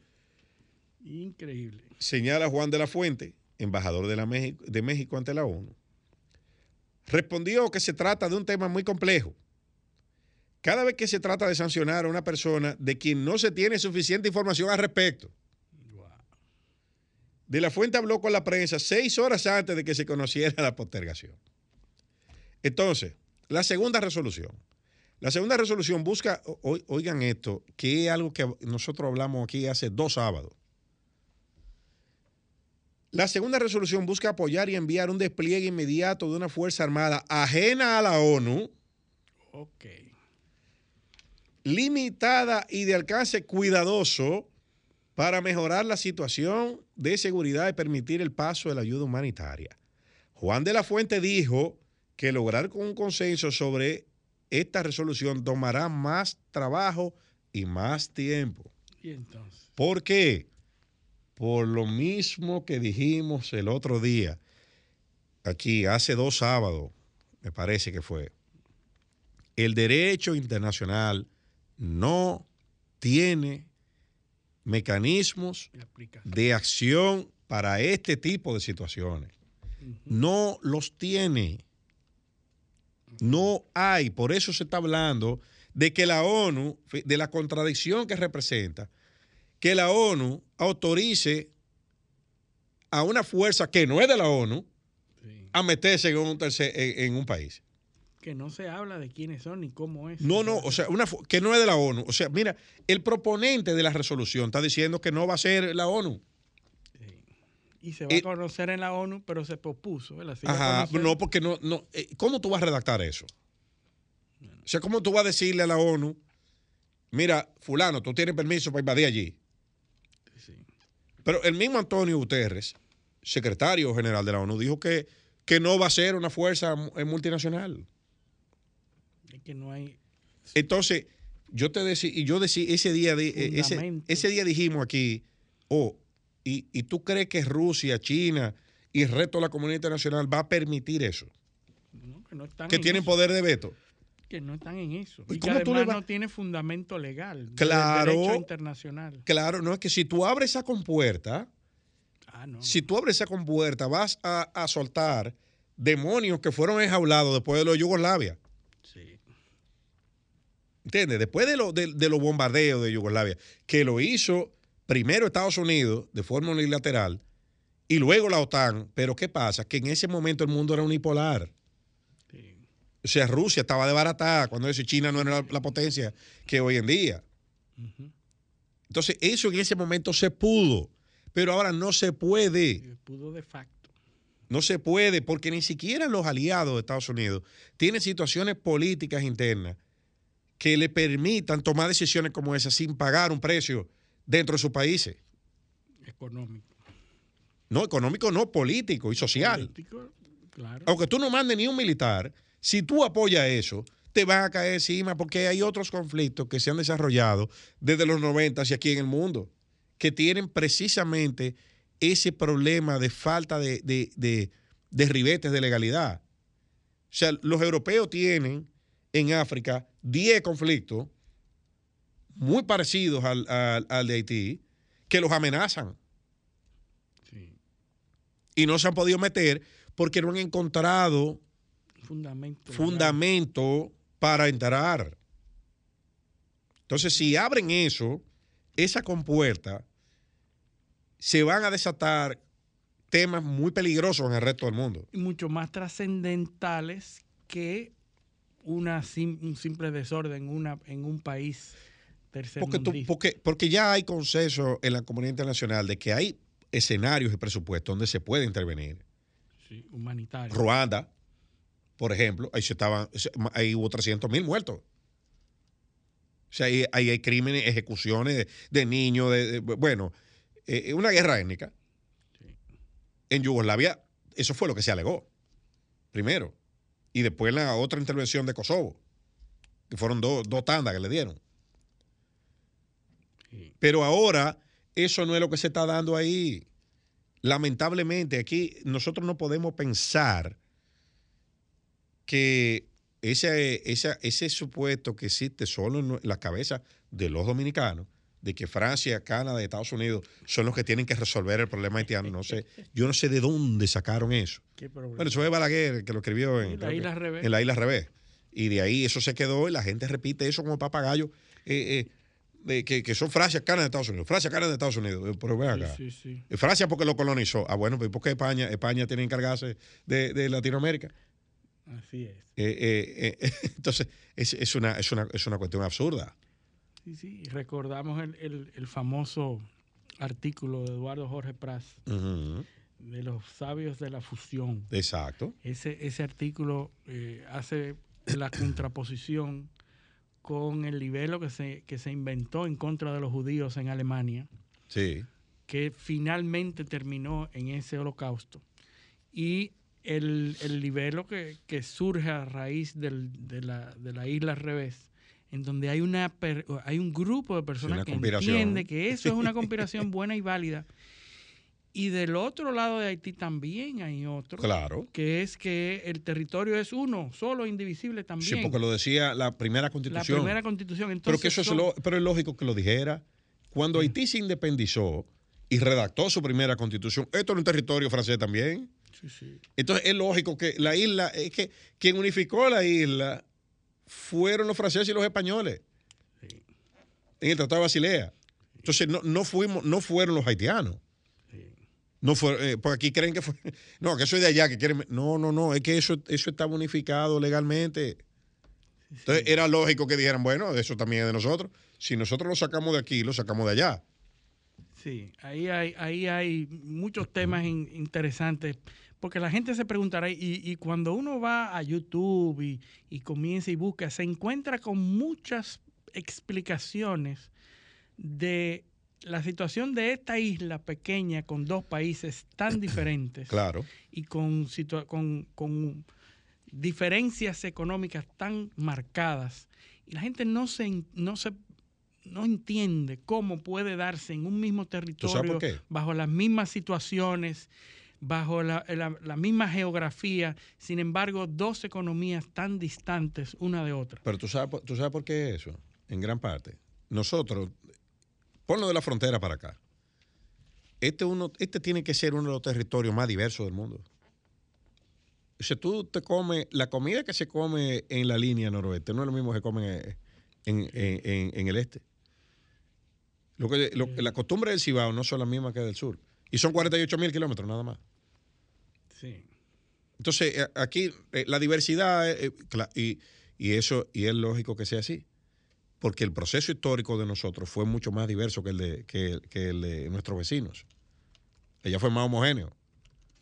Fue, eh, o sea, fue, fue, fueron una colonia francesa, Sí, con un grupo homogéneo. Exacto, pero no había- nosotros- y que ellos se encargaron de, de eliminar la diversidad. ¿Cuál era? Desde el principio. nosotros somos como, como el New Hampshire del Caribe, live free or die. Sí. Ese, como dice la placa de, de New Hampshire. Pero aquí, aquí tú venías, ¿y cuál es el atractivo de aquí? O que tú hacías lo que te da la gana.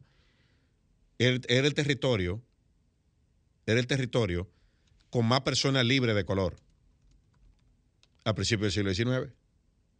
Era, era, era lo que es hoy la República Dominicana. Entonces, cuando tú tienes un, territorio donde todo el que venía huyendo se, se- se establecía y, y- y- y vivía, entonces eh, es una realidad muy diferente a donde están explotados en un sistema de esclavitud. Sí. Y esa, esa son la, la diferencia en las mentalidades. ¿eh?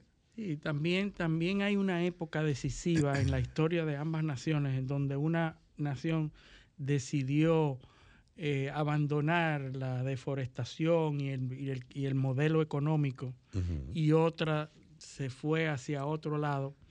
Eh, recuerdo este libro, creo que La riqueza de las naciones, o la, de- lo- la pobreza de las Sí, pero naciones. aquí, aquí se abandonó, aquí se abandonó porque España no abandonó. Sí, pero yo me refiero más adelante en la historia, cuando nosotros comenzamos a cambiar el- la manera de, de- de consumir alimentos en lugar del carbón y la, y la Sí, pero ya madera. eso es en eh, eh, eso es en- cuando Balaguer. Sí, claro, eso es, eso de final del siglo XX. Sí, porque antes de ahí pues no había mucha diferencia. Oh, pero ven acá, los apartamentos, que, los primeros apartamentos que hizo Balaguer eh, eh, en los años 60 tenían, tenían eh, algunos tenían, la- en la cocina Fogones. eran fogones Sí, porque esa era la cultura. para cocinar con carbón. Sí. O sea, y eran apartamentos de, de- de- en la ciudad.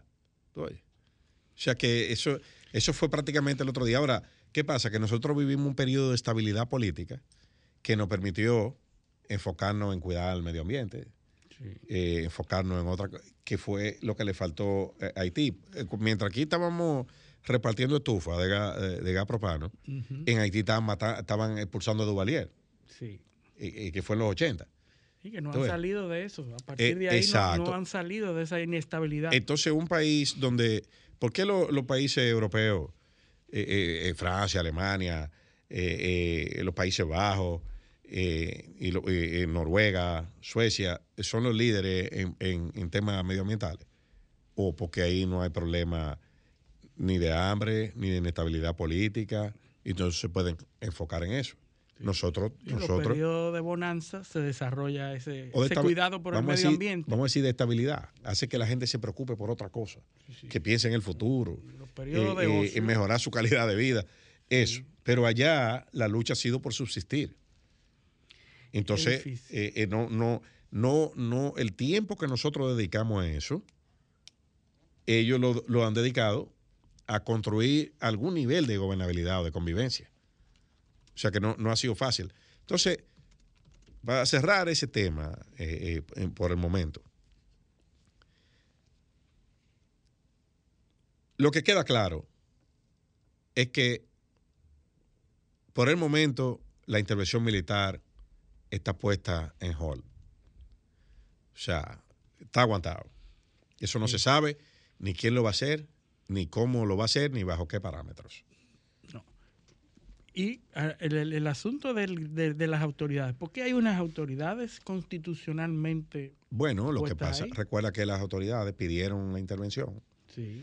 pero eh, unos días después hay un grupo de senadores y creo que de jueces de la, del po- de la Suprema, de la, del Poder Judicial de Haití, que dicen que el gobierno no podía, constitucionalmente no procede la petición Ya. Mi intervención. Entonces, eso, eso, eh, eso se ha parado ahí. Eh, porque, te digo, es un tema sui generis. O sea, tú tienes que ayudar, pero a través del gobierno, porque ese es el gobierno Establecido. establecido. Entonces, la- ¿cuál es el, el cuestionamiento que, que- que yo siempre hago a eso? Oh, pero la Minustah no tuvo 17 años en Haití. ¿Cuántas instituciones se crearon ahí? ¿En qué, ¿Cómo se fortaleció la democracia? ¿Con cuánto financiaron un régimen de partido político, un sistema electoral confiable? Porque 17 años te da tiempo a hacer todo eso. Sí, sí, pero ahí no hubo. Pero ahí no hubo nada de eso. sí. Ahí no hubo nada de eso. Y la- lamentablemente, lamentablemente, esos son los resultados. Y como decía Einstein, no se pueden obtener resultados distintos haciendo lo mismo. Así es. Pero ya llegaron unos vehículos Haití que yo creo Eh, que van a eh, sí, resolver. eh, eh, sí, dos de 12. dos de dos, yo creo que con Sí. eso ellos se Sí, aguantan dos, un poco. dos jipetas, dos. Dos. Sí, yo creo que se están peleando por quién es que la va a manejar. Eh, y claro, toda- eh, cinco muertos, a ver quién va. Pero eso, pero eso es un país de 28 mil y pico kilómetros cuadrados. O sea, do- eh, eh, no, y comparada, Sí. porque no son regaladas tampoco. Ah, bueno, y ahí había un empresario que tenía que vender. Si la, la compraron en Canadá. Ah, bueno. Pues se la vendieron, fue, eh, porque no, no es que la regalado. Y porque ellos no, no sabían dónde encontrarla. Pero imagínate tú, en la primera, en la primera invasión, el, el, el, el- uno de las primeras medidas fue eliminar las Fuerzas Armadas. Y no han podido construir unas Fuerzas Armadas ahí en, en- en más de 20 años. O sea, Por es eso es que- que la gente le pierde la confianza a, No. la- a las Naciones Y- y Unidas y, a sus organismos. Y quiero, quiero que tú sepas una cosa, la oposición está en total desacuerdo con, con la intervención. Así que eh, eh, eso, eso, eso está difícil de- realmente. Vamos a ver qué pasa. Va- vamos a ver. Aquí, aquí estaremos eh, con el favor de Dios eh, para, para analizar todo Bueno, eso. eh, Pero, eh, pero está eh, complicado. estamos casi cumpliendo dos años en el aire. eh, como dice, de esta- de como este se dice año. popularmente, casi mente. Casi mente. Sí. Casi mente es una forma de hacer las cosas. A final de este mes. Sí. Bueno, Así que ah, tenemos que agradecer a todas las personas que nos han apoyado y que se mantienen comentando y que nos escriben y que comentan en las redes. Eh, la verdad que estamos muy agradecidos por ejercicio todo. interesante y, y pedirles que nos sigan, que nos sigan respaldando. Correcto. Bueno, y con ese anuncio llegamos al final de nuestro programa de hoy. Agradecerles su sintonía y pedirles que con el favor de Dios nos acompañen en el próximo sábado en otra edición de Paneo Semanal. Hasta entonces. Paneo, paneo, paneo. Sol 106.5, la más interactiva. Una emisora RCC Miria.